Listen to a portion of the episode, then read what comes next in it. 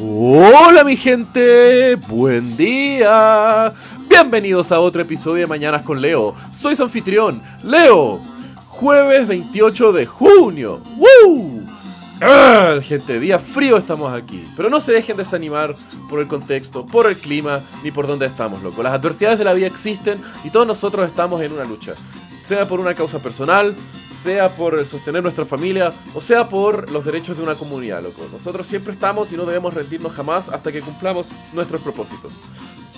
El tema es que, hablando de una lucha, hoy les cuento sobre cómo una pequeña redada de alcohol en un bar en Nueva York llevó al mayor movimiento LGBT de la historia y pavimentó las bases de lo que es la liberación de las, de las comunidades el día de hoy.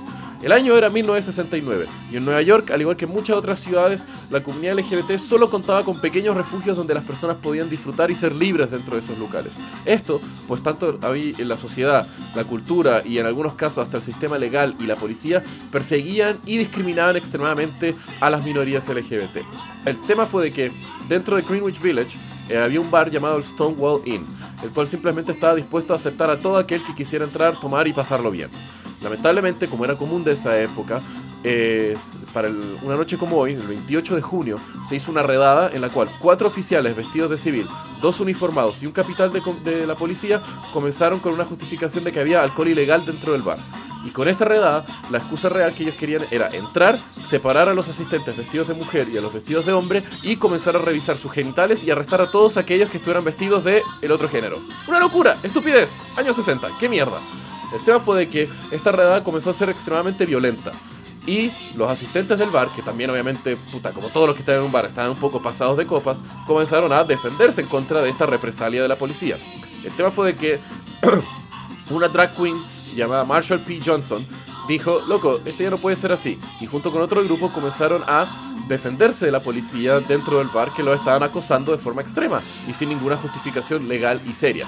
El tema fue de que la violencia por parte de la policía fue escalando cada vez más y más y al mismo tiempo la defensa de la comunidad LGBT fue escalando cada vez más y más, en la cual fue desencadenando en un conflicto que tuvieron que llamar a la policía antidisturbios, llegando más de policías con escudos y garrochas contra una turba enardecida de casi 600 personas de la comunidad LGBT que ya no aguantaban más. Vehículos de la policía fueron dados vuelta, Hubieron heridos por ambos lados, arrestados por eso, pero el sentimiento de que ya no más de la comunidad LGBT ya se había encendido. Era una llama que no se iba a apagar. Y después del suceso de esa noche en Stonewall, hubo tres otras noches de disturbios en Greenwich Village.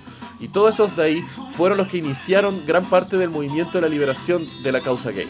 Tanto así que el Frente de Liberación Gay de Estados Unidos nace en, esa, eh, en esas noches, en los años 60, y después de ahí crece gran parte todo el movimiento LGBT en Estados Unidos, después diseminándose alrededor del mundo y llegando a lo que tenemos el día de hoy, donde afortunadamente ya hay países y ya hay estados que han estado eh, abogando por leyes para reducir la discriminación y por la integración de los derechos de las comunidades LGBT, pero aún así, loco, sigue siendo una lucha. Así que toda la fuerza para todos mis radioescuchas LGBT, loco. Vamos que se puede, mierda. Que tengan un buen buen día. Los quiero, mi gente.